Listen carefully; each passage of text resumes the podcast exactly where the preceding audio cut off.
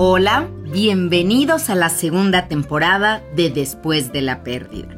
Estoy feliz de estar con ustedes y agradecida por todos sus comentarios y todos los que ya extrañaban estos episodios y me habían pedido que empezáramos pronto.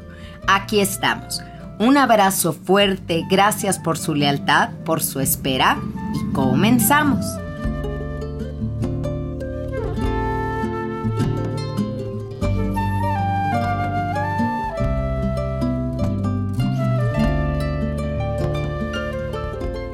Con nueva música estamos comenzando este podcast. La música también es de Álvaro Saldaña, como en, la primera temporada. Es un músico mexicano extraordinario que compuso esta pieza especialmente para este podcast. Me siento muy honrada y agradecida por ello y sé que la van a disfrutar. El tema con el que vamos a abrir esta segunda temporada es un tema bien sensible, la muerte de los abuelos.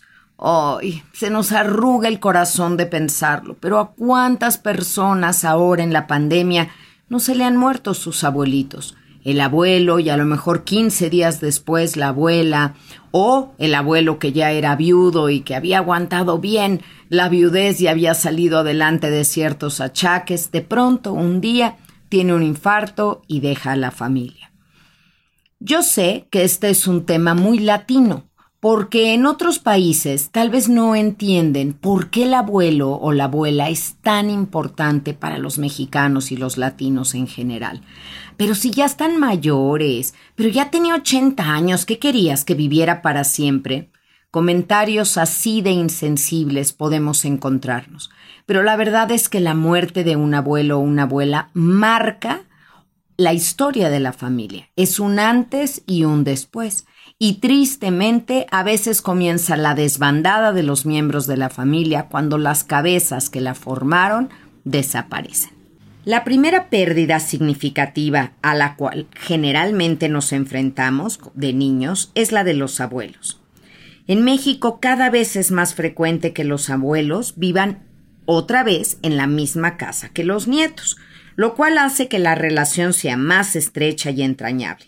Pero aún en casas separadas, nuestro concepto de familia nos hace convivir mucho con ellos y con los tíos. Son la familia de origen de papá o de mamá, pero son nuestra familia extendida. Y la abuelita o el abuelo va a tomar un papel de cómplice con el nieto o la nieta muy hermoso. Miren, lo que pasa es esto. Cuando uno es papá o mamá, pues tienes una gran responsabilidad sobre tus hombros. Tienes que educar a este hijo, lo amas y lo adoras, pero tienes un miedo de echarlo a perder. Sientes que si lo consientes demasiado lo vas a hacer muy blandito, si eres muy estricto lo vas a traumar. Y estamos muy presionados por hacer lo mejor que podemos. Los abuelos, en cambio, ya tienen otro ritmo para estar con los nietos. Ya no es su responsabilidad educarlos, aunque debo de decir que muchas veces les ponen muchas obligaciones a los abuelos que de muy buena voluntad quieren ayudar a los hijos, pero hijos se pasan, ¿eh? Nada de que es la obligación de la abuelita llevar al nieto a la clase de natación o llevar a la nietecita todos los días al kinder y recogerla. Son cosas que eventualmente se pueden hacer, pero que no son obligación de los abuelos. Sin embargo, la convivencia estrecha hace que una abuelita sea una segunda mamá o que un abuelito sea un segundo papá.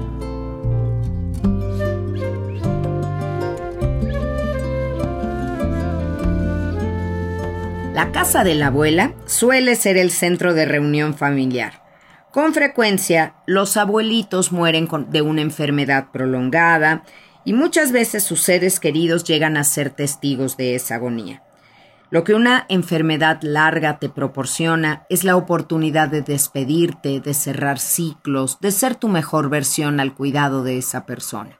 Pero hoy también hay enfermedades que son repentinas y que no nos dieron ese tiempo de gracia para poder hacer lo mejor que pudiéramos. Por eso nos quedan tantas culpas, tantos hubieras, tantos debí de. Esos arrepentimientos que nos quedan ya son estériles e inútiles creo que en su momento deberíamos de habernos planteado la idea de qué pasaría si ellos no están.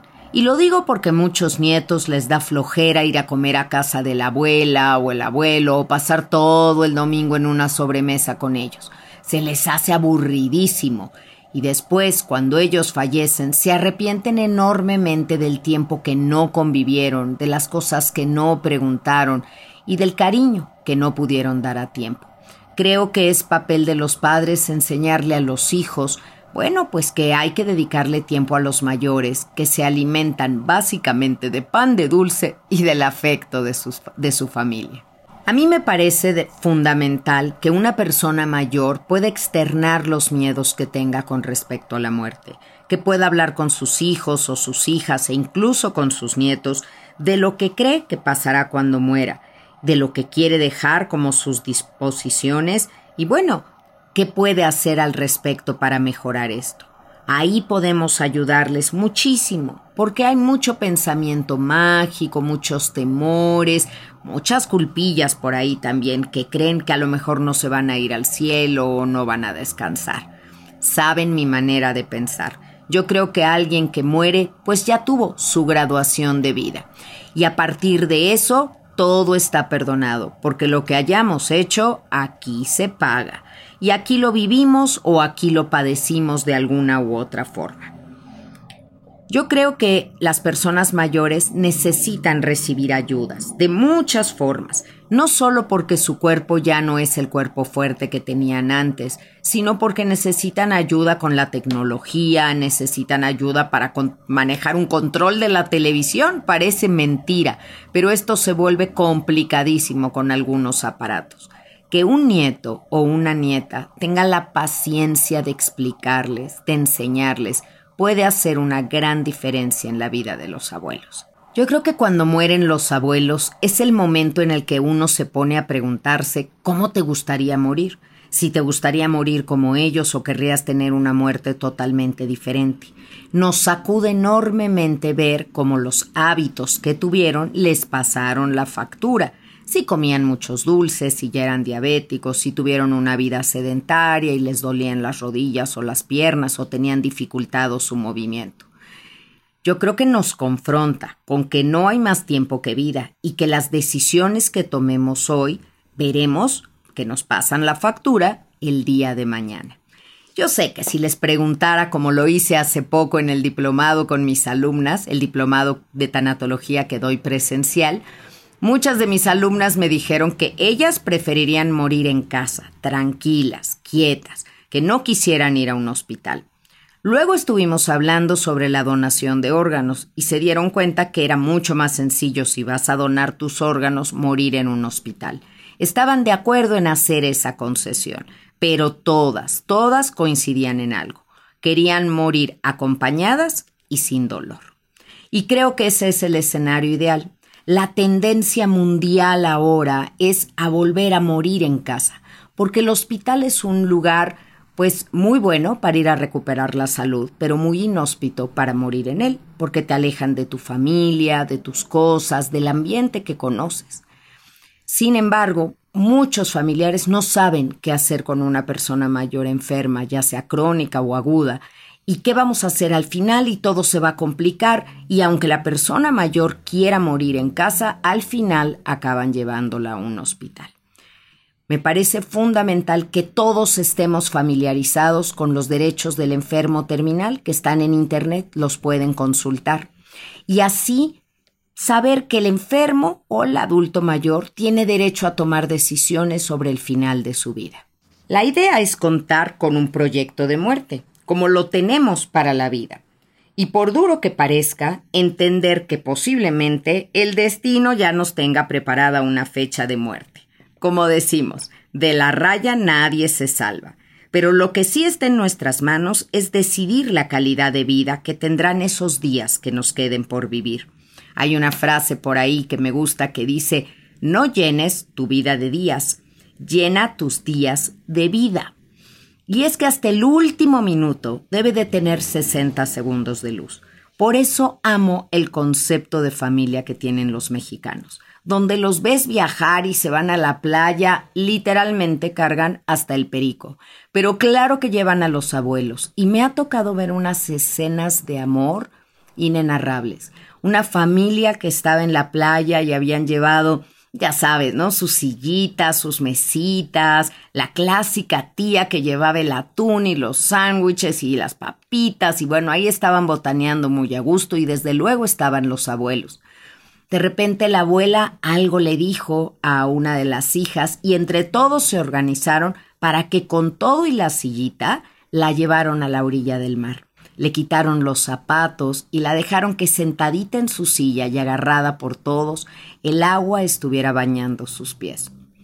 Híjole, esa escena se queda en mi cabeza, porque demostrarle amor a las personas al final de su vida, cuando ya son más lentos, cuando ya salir con ellos a lo mejor hace que la salida no sea ágil, Tienes que llevarlos al baño constantemente, tienes que tenerles paciencia para que coman con calma.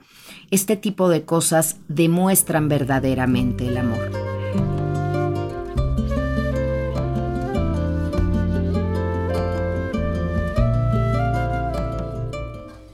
Quiero recomendarles aquí la lectura de mi libro Convénceme de Vivir. Es un libro Ay, bueno, yo qué les puedo decir, pero para mí es hermoso porque los comentarios que he recibido son muy lindos. Gaby, después de leer Convénceme de vivir, ya le tengo más paciencia a mi papá. Ya no le completo las frases a mi mamá porque me di cuenta que no era por ayudarla, sino porque yo me desesperaba. Gaby, ahora tengo una mucho mejor relación con mi mamá después de haberla entendido. Creo que leer un libro narrado por una mujer de 81 años es su diario, nos lleva a vivir cómo se siente tener esa edad, mirarte en el espejo, caminar despacio y muchos pequeños detalles que ante la familia pues pasan de manera desapercibida, pero para que una para una persona mayor son muy muy importantes. Así que les recomiendo Convénceme de vivir, que está desde luego en formato impreso, está en iBook, en Kindle, pero también en libro, em, en audiolibro, está narrado con mi voz. Así que para todos aquellos que me dicen que mi voz les da paz, los invito a que escuchen Convénceme de vivir. Los abuelos tienen una sabiduría muy especial, una que les ha dado los años y otra que les da la cercanía a la muerte. Como que ellos saben qué es lo verdaderamente importante y qué ya no. Entonces, cuando están jugando con un nieto, le dan toda la importancia. Vamos a colorear, vamos a jugar cartas, a ver, vamos a jugar carritos, y los ves totalmente metidos en el juego. No están con un celular al otro lado, no están haciendo tres cosas al mismo tiempo. Le dedican total y exclusivamente su atención a esos nietos, que claro, les recuerdan a sus hijos y les dan una segunda oportunidad de pasar tiempo con ellos quienes en su juventud o adultez fueron muy severos con sus propios hijos, ahora con los nietos lucen blandos y cariñosos. Y los niños adoptan, adoptan esta figura paternal como un cómplice que come galletas a escondidas con ellos y los encubre con sus padres.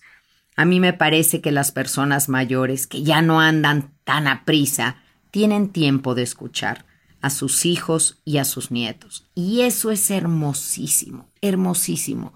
Se alegran por la presencia de sus nietos simple y sencillamente por su existencia. No esperan nada de ellos, solo los quieren, los aman, les regalan sus cosas, les cuentan anécdotas. Seamos de esos nietos que preguntamos, que indagamos, que queremos saber cómo era su juventud. Les voy a contar algo lindo que hicieron mis hijos con mi mamá. Hace unos años mi mamá les contaba siempre de cuando había vivido en la Condesa, cuando era joven, y que había vivido en dos o tres casas ahí, se habían mudado, y que bueno, ya no sabía qué habían sido de esas casas.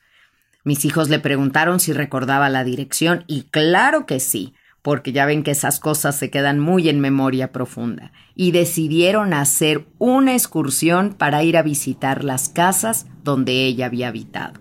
Claro que ya no pudieron entrar a ninguna, solo las vieron por fuera. La mayoría habían cambiado muchísimo, ya ni casas eran, eran un edificio o era una mueblería, pero en una sí y le tomaron una foto en la puerta, que ella guardaba con muchísimo, muchísimo cariño. Y luego la llevaron a tomar un helado a la heladería que ella acostumbraba por el rumbo. Unos helados deliciosos, por cierto. Ese tiempo, esa tarde, se quedó grabada en mármol en la memoria de mis hijos y en el corazón de mi mamá. Ese es el tipo de cosas que nos llevamos cuando morimos. Eso, ese tiempo compartido, esos momentos vividos y el amor recibido.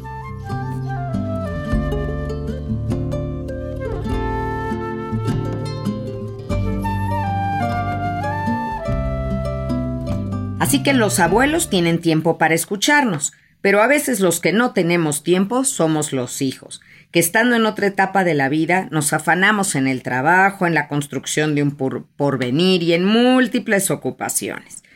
Ay, es bien difícil lidiar con niños pequeños y padres grandes, así que no juzgo a nadie.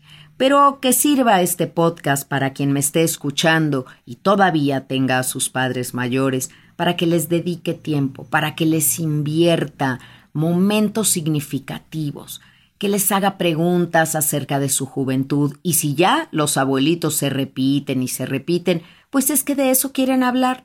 Hablemos de eso con ellos. De ese mismo tema que lo repiten tantas veces, vamos a darle muchas vueltas para abordarlo desde diferentes lados, pero sin desesperarnos y sin tratarlos mal.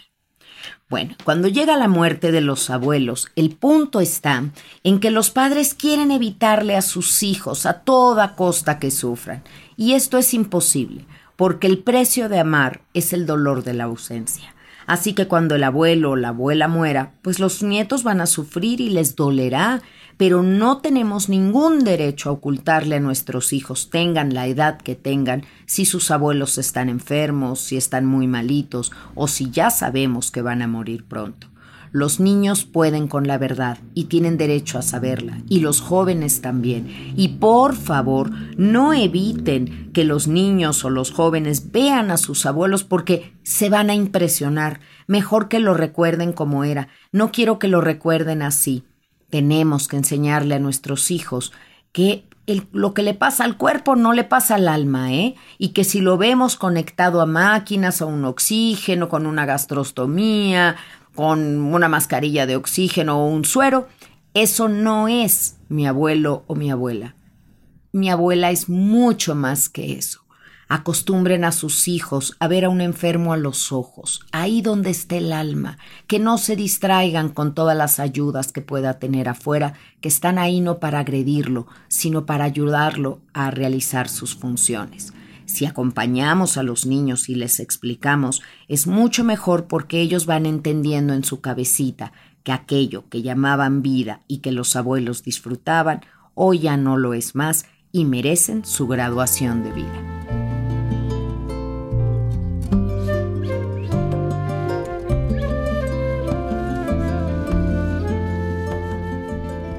Yo creo que los abuelos, cuando hay una buena relación con ellos en la familia, son una figura importantísima en el desarrollo de los nietos y dejan su ausencia va a dejar un hueco terrible.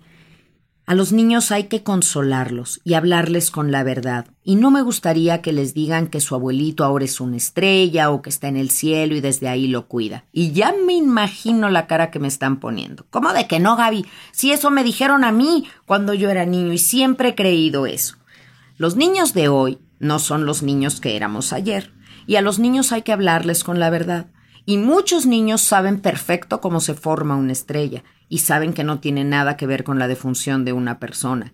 Y también saben que, pues, qué clase de cielo sería un cielo en el que nos graduamos, llegamos ahí y desde arriba nos toca hacer exactamente lo mismo que hacíamos en la tierra, es decir, cuidar a nuestros hijos y a nuestros nietos.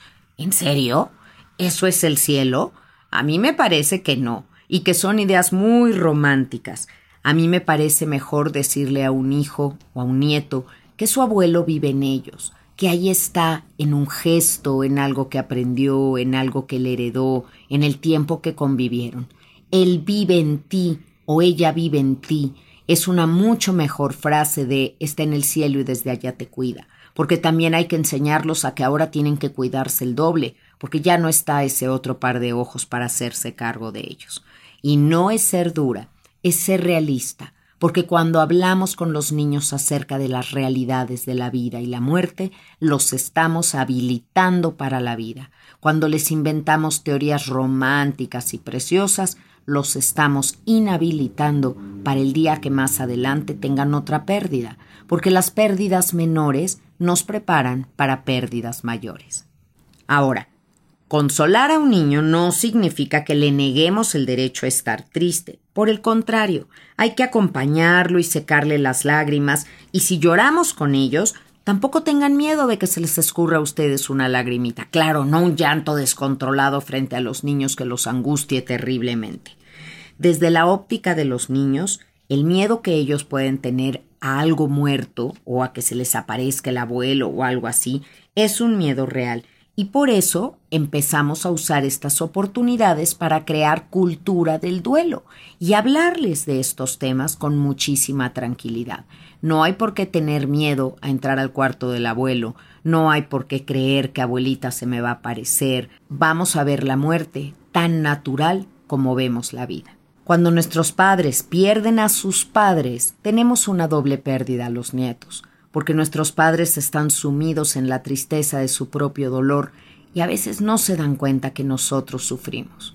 Si tú eres un nieto o una nieta, entiende, ellos perdieron a su mamá o a su papá, pero tu dolor es totalmente válido porque ellos tienen el 100% de su dolor como hijos y tú tienes el 100% de tu dolor como nieto o como nieta. Ya no es momento de arrepentirnos cuando murieron, de hubiera, de como no hice.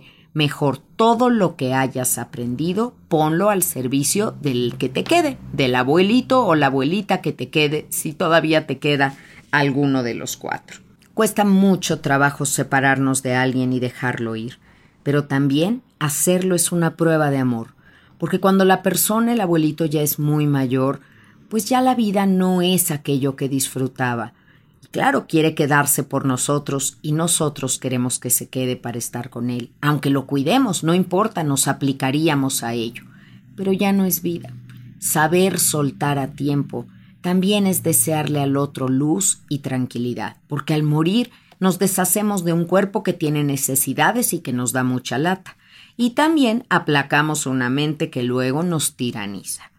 Así que quédense tranquilos de saber que la persona que murió ya está bien, ya está bien y nos toca a nosotros tomar la estafeta que nos deja para continuar con la familia que ellos comenzaron. He escuchado a nietos decir, aunque estoy triste porque ya no está mi abuela, entiendo que su ciclo ha terminado y que está bien, y sé que mi mamá llora porque la extraña, pero no porque a mi abuelita le esté pasando nada.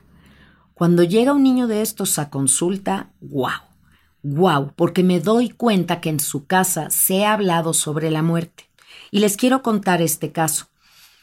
Una vez llegó una señora con su hija y me dijo, Gaby, me urgía tener esta cita contigo, y ya saben que urgente es una manera muy pobre de vivir porque yo cuidaba a mi mamá todo el tiempo, siempre estaba con ella. Pero te prometo que nada más salí por las tortillas un minuto y mi hija se quedó con ella y en ese momento se murió mi mamá. Así que a mi hija le tocó estar ahí cuando murió mi mamá. Todo esto me lo decía delante de la niña. Así que me volteé con la niña y le dije, qué fortuna, qué suerte tuviste. Bueno, los ojos de la mamá se desbordaban, como diciendo que no me acabas de oír lo que te dije, y traté de explicarle a la niña. Estar con alguien en el momento de su muerte es darle dignidad a ese momento, porque no moriste solo, moriste al lado de alguien que te ama, a diferencia que si esa muerte hubiera ocurrido en la calle o en un hospital, que bueno, también hay ángeles vestidos de blanco ahí que nos pueden auxiliar, pero qué bonito haber estado. A mí me parece un privilegio y le empecé a platicar a la niña como en mi práctica profesional como tanatóloga he asistido a miles, yo creo que sí, iba a decir cientos, pero puede ser que en 23 años ya estemos en los miles de usuarios a los que he atendido y me ha tocado estar en la recta final de su vida, lo cual considero un enorme privilegio. Es el momento espiritualmente hablando más importante en la vida de alguien. No es cuando haces tu primera comunión o tu bautizo o tu boda, es cuando vas al encuentro de tu génesis, de tu creador, regresas a la fuente, como sea tu creencia religiosa, espiritual o energética, pero es un momento espiritual de mucha profundidad. Estar ahí o tomarle la mano a alguien, lejos de dejarnos traumados, nos ayuda para que el día de mañana podamos procesar lo que pasó. Créanmelo, es mucho mejor haber estado ahí que no estarlo y completar todo lo que no te dan de información con fantasía.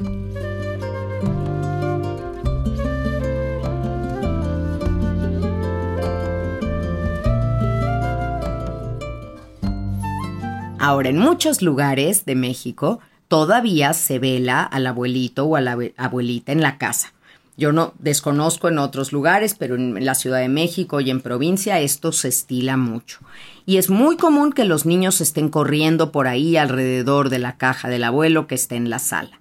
Lo que no me gusta es que de repente obliguen a alguien a ven, ven, dale un beso a tu abuelito y no, no quiero, ándale, ve y lo carguen y lo obliguen a besarlo pues a lo mejor a que lo sienta frío, a que crea que no es su abuelito, porque con esto de que los maquillan en las funerarias para que parezcan vivos, cosa que creo que no ayuda en nada al proceso, porque nada más fomentamos la negación, no le digamos a un niño que su abuelo está dormido o su abuelita está dormida, porque luego le vamos a generar un trastorno del sueño. La muerte y el sueño son dos cosas totalmente diferentes. Pregúntenle al niño si lo quiere ver, si quiere acercarse a la caja para que ustedes lo acompañen y se asome a verlo. Si quiere. Y si quiere el niño, también le puedes explicar que los maquillan, que les ponen un poquito de color, que bueno, que son diferentes costumbres para que bueno, la gente lo recuerde un poco como era en vida, pero no para engañarnos. Si quiere. Si el niño no quiere, hay que respetarlo y nunca obligar a alguien. A mí me parece que la mayoría de los funerales deberían de tener la caja cerrada y solo, a petición de un familiar muy cercano, abrirla y también tomar en cuenta si la persona que falleció quería un ataúd cerrado o quería un ataúd abierto. Bueno, tal vez esto ahora, con todo lo que ha pasado de pandemia, pase a ser parte de la historia, porque pues hemos tenido muchísimos funerales, no solo con el ataúd cerrado, sino también sellado. Ningún niño o ningún joven puede duelar 24 por 7. Los niños y los jóvenes viven un duelo muy intermitente. Literalmente pueden de repente olvidarse y entretenerse con una película, jugando algo o estando con los amigos. Y está bien. Qué envidia, ¿no? Qué envidia nosotros como adultos quisiéramos desconectarnos y parece que la mente te lo trae y te lo trae. Y en el momento que empiezas a estar bien, tú solito te boicoteas. No debería de estar bien yo debería de estar mal y este tipo de cosas que nos metemos en la cabeza y que son un error. Hay que dejar que el día sea el día. Y hay días buenos y hay días malos. Y cuando tenemos un día malo hay que saber que se va a acabar. Y cuando tenemos un día bueno hay que aprovecharlo sin boicotearnos. No hay un yo debería de estar mal, ahorita me tocaría estar llorando, estoy preocupada porque no he llorado como pensaba. Date permiso. Date permiso, si tú no estás peleada con las lágrimas, las lágrimas fluirán de vez en cuando. Pero necesitas que tu cuerpo y tu mente sepan que no estás en este juicio observatorio todo el tiempo a ver cómo estás reaccionando. Quiero que seas tu amigo, no tu juez.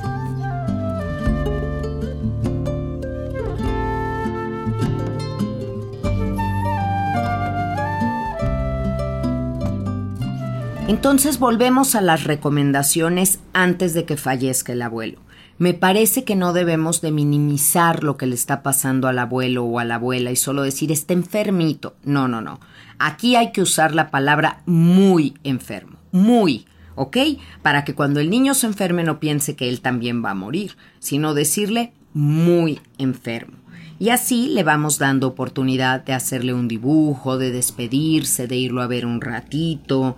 Yo creo que así eh, el duelo va a ser mucho más llevadero a que de pronto dejen de verlo o el niño sepa que le están ocultando algo. Los pequeños intuyen mucho más de lo que les decimos con palabras y sienten el pues el dolor de sus padres y pueden creer que algo de lo que está ocurriendo es su culpa, que ellos han hecho mal y esto puede afectar su autoestima. Por eso debemos de incluir a los niños en el duelo, en darles las noticias personalmente, acompañados a su nivel no les tenemos que dar más información de la que pidan, pero la información que demos que sea verdadera. Y si el abuelo o la abuelita murió, el niño o el joven va a sentir como el corazoncito arrugado y va a pensar, ¿quién sigue? Y es un pensamiento muy normal. Nos pasa también a los hijos, que cuando mueren nuestros padres sentimos que ahora nosotros somos la línea del frente y que los que seguimos somos nosotros. Esperemos que en muchos años, desde luego, pero es una sensación muy extraña saber que en esa cadena o en ese orden de la vida que ya hemos dicho que no existe, pero que nosotros queremos creer que sí, primero abuelos, luego tíos, papás y luego nosotros, ¿no? En, el mismo nivel de primos o hermanos, es como la, la siguiente generación. En lugar de pensar tanto cuándo me voy a morir, lo que tenemos que pensar es cómo quiero vivir, cómo puedo honrar la memoria de mi abuelo o de mi abuela. Tal vez haciendo las recetas que mi abuela cocinaba, tal vez eh, pues guardando los anteojos de mi abuelo, conservando sus libros o alguna de sus cosas. Miren, yo tengo en mi consultorio un Quijote de 1947. Pero este libro, que perteneció a mi abuelo, tiene una historia preciosa, porque iba llegando cada eh, capítulo del Quijote, venía en el periódico los domingos, llegaba como un suplemento. Y mi abuelito guardó todos los suplementos y ahí los tenía en su closet. Ahí estaba siempre guardado. Cuando mi abuelito murió y empezamos a sacar las cosas de su closet, pues yo creo que mi abuelita iba a tirar esos periódicos. Dijo, ¿qué hacen estos periódicos aquí? Y cuando veo lo que eran esos periódicos, le dije, abue, por favor, te lo pido, me lo regalas. Es un libro y ya le expliqué, sí, mijita, quédatelo. Lo, estaban ordenados perfectamente. No faltaba uno solo, cosa que mostraba quién era don Alberto, mi abuelo. Los mandé empastar y conservo ese libro. Ese Quijote está en mi consultorio tiene un lugar prioritario con un atril y esa es mi manera de honrar a mi abuelo. Uno de mis hijos, mi hijo mayor, lleva también su nombre porque fue una persona extraordinaria que vive en mí. Era una persona justa, era una persona culta y le he hablado mucho a mis hijos de él, pues para que ellos no lo conocieron, pero para que tuvieran ese recuerdo también de alguien que no estuvo presente en sus vidas, pero sí en su afecto y corazón.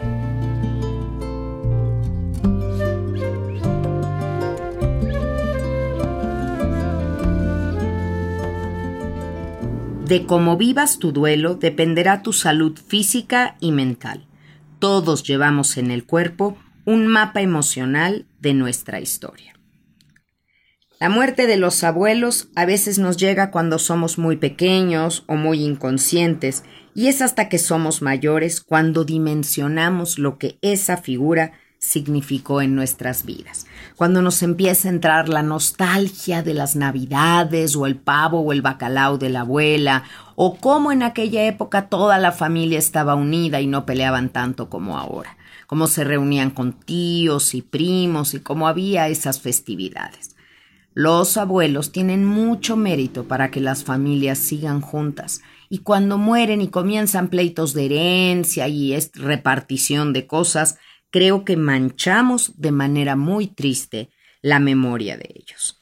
Definitivamente, el abuelo o la abuela siempre tendrán un lugar en nuestro corazón, por lo cómplices que fueron con nosotros, por los detalles que tuvieron, por lo especiales que nos hicieron sentir, porque los abuelos saben detectar ¿Cuál de los nietos necesita un cariño especial?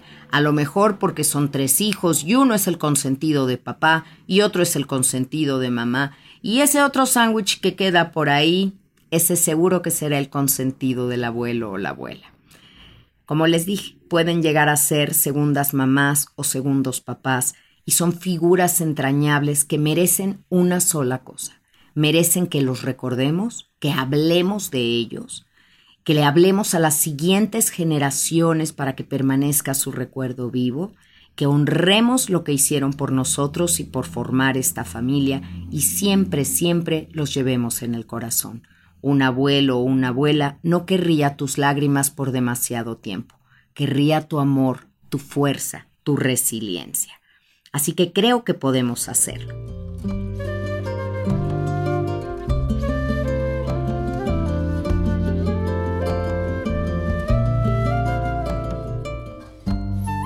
Que no se pasen de largo estos estupendos maestros, estos seres libres que ahora pueden sopear sus galletas sin ser censurados y que muchos afortunados de ellos pasan sus horas haciendo lo que realmente quieren hacer.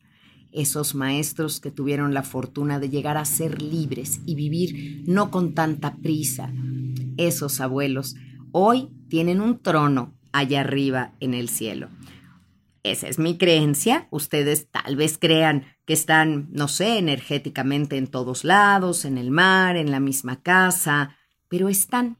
Y no necesitamos poner un altar de muertos el 2 de noviembre con sus fotografías para que no se olviden, porque ay, este cortometraje de Coco les metió a muchos culpa. Es que yo no ponía eh, ofrenda, pero ahora desde que vi que con eso se olvida a las personas, ya la pongo. A ver, eso no sucede. Los abuelos no se olvidan y si es su tradición poner un altar, pónganlo, pero pónganlo sin culpa, pónganlo porque les nace, no por esto, porque no necesitamos ni siquiera una fotografía ni una grabación con su voz para recordarlos. Habitan bajo nuestra piel. Bueno, y ahora tenemos dos secciones. Vamos a continuar en este en esta segunda temporada con la gustada sección de las películas que tienen que ver con el tema que tratamos. Y en esta ocasión es una película argentina hermosa que se llama El hijo de la novia. Es un hijo grande, ¿eh? es un hijo grande, es una novia que tiene nietos y también tiene Alzheimer. Y este hijo se opone a la boda porque le parece una ridiculez que en la situación en la que está mamá se casen. Pero entiende tanto sobre el amor y tanto sobre dar a partir de ver el amor que le tiene el papá y que quiera casarse con ella. Es una película del 2001 de Juan José Campanella, una coproducción argentina que, bueno, se las recomiendo enormemente y escríbanme, escríbanme sus comentarios a ver qué les pareció esa película. Les agradezco a todos los que también de repente me recomiendan películas. Se los agradezco muchísimo y les prometo, me faltan horas en el día, pero también las, las veré. Y quiero, déjenme hacerles un comentario, porque va a haber una sesión, ahora también una sección, donde voy a leer comentarios de ustedes. Si ustedes no quieren que diga su nombre, no lo digo, pero quiero hacer esta nueva sección para escucharlos a ustedes porque sé que la duda que alguno tenga puede ser la duda que tengan muchos. Y me dice, esta chica que no diré su nombre, Hola Gaby, hace una semana compré el libro de cómo curar un corazón roto. Empezaré a leerlo. Sí quiero salir del pozo en donde me siento. Son tantas cosas que he tenido que enfrentar desde ese día. Entre tantas cosas, en febrero del 2020 me realizaron una cirugía en mi cabeza para retirar un tumor y es probable que me vayan a realizar otra cirugía para retirar un pedazo de tumor que quedó ahí y que no se podía quitar en ese momento. En realidad tengo miedo, mucho miedo, y no quiero entrar de nuevo al quirófano. Siento que no puedo más con tantas cosas. Ay, gracias por escribirme, por tenerme esta confianza. Yo creo que si el quirófano es el camino para recuperar la salud, la búsqueda de la salud bien merece la pena. Son muchas incomodidades y sé que las personas que han tenido que estar una y otra vez internadas, híjole, ya están hartos de hospitales, están hartos de procedimientos, pero acuérdense que su lucha da testimonio del amor que tienen por la vida y les está enseñando a los suyos cómo se esfuerza uno por seguir aquí. No tiremos la toalla y dejemos de repetirnos en nuestra cabeza yo ya no puedo, porque si dices yo ya no puedo, concedido. Al contrario, Miéntete y miéntete hasta que empieces a creerlo. Di una más. Yo puedo, estoy encontrando fuerzas y si necesitas, haz planas con todo lo que quieres que realmente suceda en tu vida. Deja que el pensamiento positivo le gane al pensamiento negativo. Bueno, pues con ella, muchísimas gracias. Con este comentario empezamos esta nueva sección donde iré escogiendo los comentarios que me den y leeré uno o dos cada semana según me dé tiempo. Pues ya estamos listos. Con esta segunda temporada les recuerdo por favor que mis conferencias en línea y mi diplomado en línea están en gabitanatóloga.teachable.com. Mis seis libros a sus órdenes, como curar un corazón roto, elige no tener miedo, viajar por la vida, la niña a la que se le vino el mundo encima, convénceme de vivir y tu camino para sanar. Y síganme en mis redes sociales, arroba gabitanatóloga. Nos vemos la próxima semana. No nos vemos, nos escuchamos la próxima semana porque ya estamos de vuelta con Después de la Pérdida, un podcast creado para ti con mucho, mucho amor.